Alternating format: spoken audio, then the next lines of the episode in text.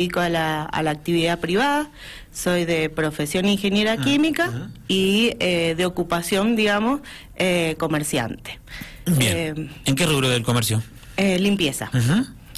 Y Mariana, y, mm, tenés ahí un pasado, recién charlábamos fuera de aire en el Partido Demócrata. No sé si la militancia ha sido activa o cada tanto. ¿Cómo, cómo viene la historia allí? Bueno, con todo el tema de, de- de maternidad y de, de actividad privada, pero siempre eh, seguí en contacto. Yo en el, en el año 2000 eh, trabajé durante seis años en el Consejo Deliberante, fui secretaria del concejal Abona. eh, y bueno, desde ese momento siempre eh, comencé a militar muy jovencita en Salto de las Rosas, junto a mi papá. Y bueno, siempre hemos seguido eh, militando y, y tratando de, de mantener el, el- en pie al partido. Bien, ahora con un nuevo espacio que es el Frente Vamos Mendocinos, ¿no? Sí. Son ustedes, la coalición cívica, Mendoexit, ¿no? Mendoexit, Libertarios, eh, y bueno, la estructura la, la ha dado el Partido Demócrata, quien ha dado lugar a estos, a estos nuevos espacios a, a que se integren y podamos representar la- las ideas liberales. Bien, cuando decís ideas liberales, este, sin dudas que hay una proyección nacional a partir Sí. de lo que ya se conoce, que hay figuras muy co- conocidas en el último tiempo, que han tenido obviamente una cosecha de votos interesante en Capital y en Buenos Aires, como es Milei, Esper, etcétera, ¿no? Exactamente, yo creemos que esta, que esta ola liberal que va en un crecimiento exponencial con estos grandes exponentes como, como Milei y Esper, eh, bueno, queremos captar ese, ese 32% de- del, del voto eh, que no que en las pasos no optó por ninguna de las dos fuerzas mayoritarias y que y que creemos que, que podemos representar con, con las ideas de, de la libertad, de la mendocinidad. eh, creemos que hay un, desencantamiento. Nosotros hemos afianzado la, la campaña de, del basta eh, como un símbolo del agobio que siente la, la sociedad hacia, hacia quienes en este momento están ejerciendo eh, el poder, que queremos desterrar, creemos que somos la, la única fuerza capaz de hacer frente a un Estado provincial egoísta, que no, que, que en donde San Rafael en particular está muy relegado. Eh, queremos desterrar del, del populismo y del lineamiento eh, nacional, queremos sacarle esa representación eh, de Mendoza y ocupar nosotros e- ese lugar, posicionarnos en una segunda fuerza con ese 32% de los votos que no han optado por ellos. ¿Qué les dice la gente cuando recorren, ya te llevo a la patria chica, que es San Rafael, cuando recorres este, los barrios y distritos, ¿qué, qué te reclama la gente? ¿Qué les pide? Bueno, ¿O básicamente... cuáles son los problemas que tiene la gente, lo que más se lo- los angustia? Bueno, básicamente lo, lo que sucede es la falta de trabajo, la pobreza, la gente se, se queja de la inflación. Nosotros todas nuestras propuestas siempre van a estar eh, ligadas a la generación de trabajo genuino, sacarle el peso del Estado al, al privado, sacarle toda esa carga eh, tributaria, poder cambiar en algo eh, las leyes laborales para que, que la persona que quiera eh, generar trabajo genuino no, no sienta eh, que el Estado los asfixia.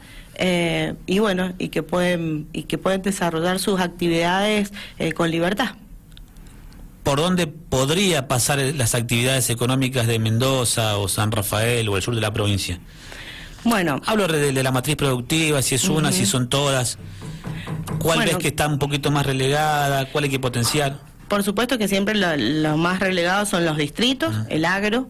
Eh, creo que, que, bueno, en nuestro frente estamos trabajando junto ahí a los candidatos a nivel provincial, eh, Omar Lana en diputados, eh, candidato a diputado provincial, y eh, Pablo Rubio, candidato a senador. Ellos están trabajando fuerte con el tema de la productividad, de poder mm, un proyecto de la finca al mundo, donde los, sus productos puedan eh, llegar mm, a través de, de la tecnología o a, o a través de exportaciones a todos los lugares y, y que bueno que haya que haya mayor reactivación económica. En, en cuanto a lo municipal, en reactivación económica eh, y de acuerdo a, a a mi, a mis estudios también universitarios me, me interesa muchísimo reactivar y poder generar trabajo a partir de la implementación de la economía circular, donde todo este, este plástico que estamos desechando, en realidad podemos darle un aprovechamiento económico muy importante, donde creo que el, el municipio debería eh, dar el primer paso, eh, como se está haciendo en otras en otros municipios del país, eh, en donde la, el plástico es aprovechado en producir combustibles, ¿no es cierto?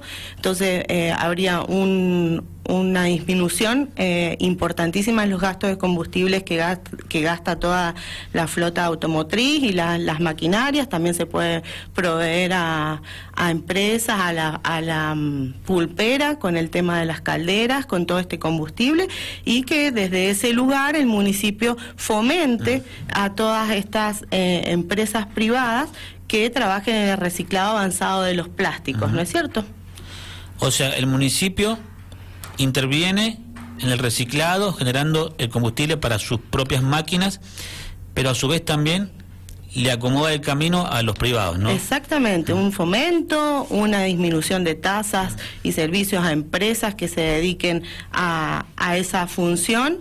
Eh, disminuyéndole o, suprimiendo totalmente las tasas a lo largo de tres años para, para generar fuerte de trabajo y reactivar todo ese, ese mm, sistema productivo que en este momento es desechado. Bien, es una interesante la, la, propuesta que, que, contás. Em, hablabas de, los distritos y el agro, ¿alcanza con eso? Creo ¿Todo, que... ¿Todo el mundo se, puede, se tiene que dedicar al agro? No, no. En este momento el mm. turismo es mm. una, una fuente de ingreso muy importante, mm. está en crecimiento. Eh, creo que, que bueno, eh, San Rafael es muy rico tanto en, en espacios, eh, paisajes naturales, en todo lo que ha hecho la, la mano del hombre. Pero bueno, el agro, eh, hay, tenemos muchísima superficie que, que, no es aprovechada eh, y bueno, creemos que los distritos, eh, una forma de, de favorecer las, esas economías regionales o esas, esas plantaciones y riquezas que, que pueden llegar a, a, generar desde ese lugar, ¿no? La gente se fue también de los distritos, ¿no? Este, a partir de que no hay servicios, ¿no? Y otras cosas. Exactamente. quizás tengo la finca, pero no tengo lo otro, ¿no? Exactamente. Nosotros tenemos un, un proyecto de, de, de poder reforzar eh, las delegaciones eh, distritales, en donde la gente tenga mayores servicios y pueda gestionar mayor cantidad de, de actividades y de trámites desde su lugar de residencia. Eh, en, ese, en ese término hemos hecho creemos que, que, el delegado debe contar con un apoyo, con un mm. apoyo distrital a su función y, bueno, hemos elaborado un proyecto de designación de, delegados distritales eh, sin que se solape ni eh, contradiga la, ley orgánica de municipalidades y las funciones que tiene el intendente de poder nombrar su delegado. ¿Y cómo sería eso? ¿Llevar los trámites que se hacen en la municipalidad a cada uno de los rincones del departamento? Claro, por ejemplo, en este momento hasta una habilitación municipal, un agente de distrito tiene que venir a hacerla al centro. Eh, con el avance de la tecnología eh, debemos tener mayor conectividad para que todos esos trámites se puedan hacer desde sus lugares de residencia. Bien, eh, llegás al Consejo Deliberante. ¿En qué te va a encontrar la gente trabajando? ¿Qué tenés ahí en carpeta? Aparte de lo que has venido contando. Aparte de, lo, de, darle, de federalizar mm. el, departamento, eh, estamos trabajando en una propuesta que mm. la elevó eh, Mechillano, nuestra candidata a senadora nacional, y en la que junto al, al senador, al candidato a senador provincial y al, al diputado, eh, Omar Lana, Pablo Rubio, estamos trabajando para hacerla simultáneamente en el Consejo Deliberante y las legislaturas y Mechi a nivel nacional junto a Gustavo Gutiérrez también, que es la propuesta, creo yo, más empática, austera y liberal que ha habido en toda la, campaña electoral, que es la de que los sueldos de los legisladores esté vinculado directamente con el índice de pobreza. ¿Esto qué quiere decir? Que si la pobreza está por encima del 40%, como es nuestro caso, se le descuente ese mismo porcentaje a la dieta de los legisladores, los funcionarios, los ejecutivos, asesores. Creemos que eso va a haber un ahorro importantísimo del gasto público eh, que se puede destinar a, otras funciones. Eh, la verdad que me encantaría poder llevar esta, esta propuesta al Consejo Deliberante y eh, Silvio estaría encantada de, de, que la próxima entrevista nuestra realmente fuera para contarte quiénes adhieren qué concejales adhieren y quiénes no a esta iniciativa.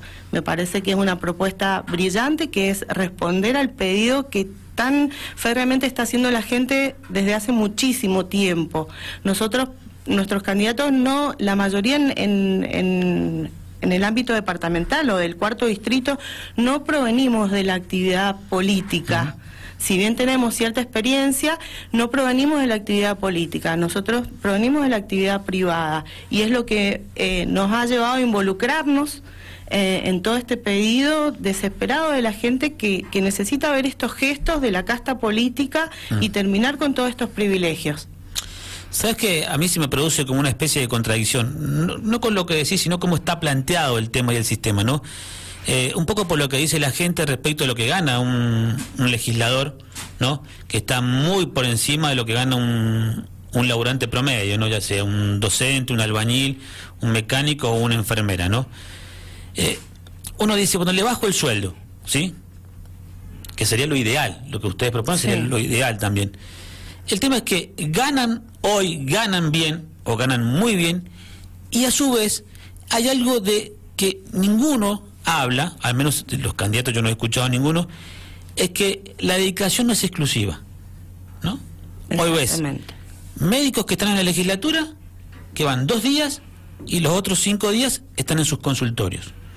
Abogados que están en la legislatura y después tienen su estudio de abogado. Te hablo de profesionales, pero también te hablo de otras personas que también tienen su curro aparte. Y lo que uno se pregunta, pero si te elegimos para esto, ¿Por qué no full time para esto? Tal cual, tal cual, sí. sí ¿Se entiende lo que digo, no? Sí, se entiende, se entiende perfecto. Yo creo que, que el la persona que, que, es candidata y que ejerce una función eh, pública luego debe abocarse eh, al, a su lugar, ¿no es cierto? Yo lo que pido es que, una cuestión de sentido común, la, exclusividad, me parece, ¿no? Es decir, me dedico a eso. Exactamente. Sí, yo creo que sí, en este momento se ve, se ve mucho eh, que son todos políticos de, de, oficina, no, no están en contacto con la gente, no salen a los barrios, no salen a los distritos a ver cuál es la problemática y están totalmente absortos de lo que el, ciudadano común vive diaria eh, eh, vive a diario no es cierto sumado a eso que está pensando en su actividad privada eh, bueno se suman muchas cosas y, bueno pero creemos que, que realmente disminuir y que el político tenga ese ese gesto de, de adecuarse a la situación económica de todo un país es muy importante de última, si te dejo que te dediques a lo tuyo, pero bueno, renuncia al sueldo, qué sé yo. Exactamente. pero hay que compensar. Por último, y te agradecemos por venir, Mariana, estamos conversando con Mariana Pérsico, ella es candidata concejal por el Frente Vamos Mendocinos. Eh, ¿Qué crees que pasó en la provincia, no sé si en la provincia en general o en particular con la gente, eh, eh, en, en, torno a, a lo que en su momento fue la tercera fuerza, ¿no? Que es un poco la que le da equilibrio y la que obliga a negociar siempre a los frentes mayoritarios, ¿no? Respecto a una ordenanza, una ley provincial o lo que sea, ¿no? Hoy hay como una cuestión muy polarizada, ¿no? Y no está, hay hubo intentos del frente de izquierda, este, protectora.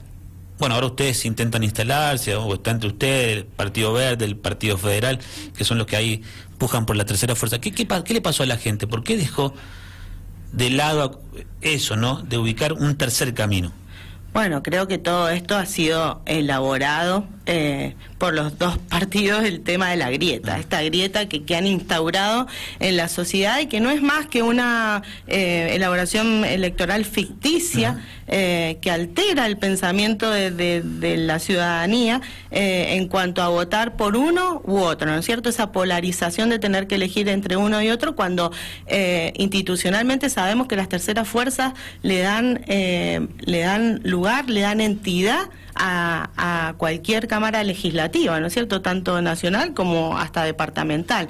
Eh, brindan un, un, equilibrio. Yo creo que, que la verdad que, que eso también eh, lo favoreció, ¿no es cierto?